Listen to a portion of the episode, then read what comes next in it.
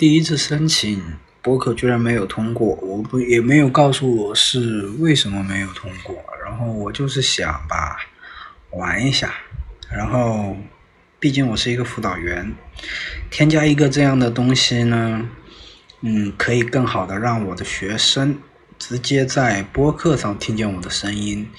然后传播一下学校的一些知识啊，一些什么等等东西吧。其实也就是为了更好的服务学生，更好的让我的工作顺利的开展下去。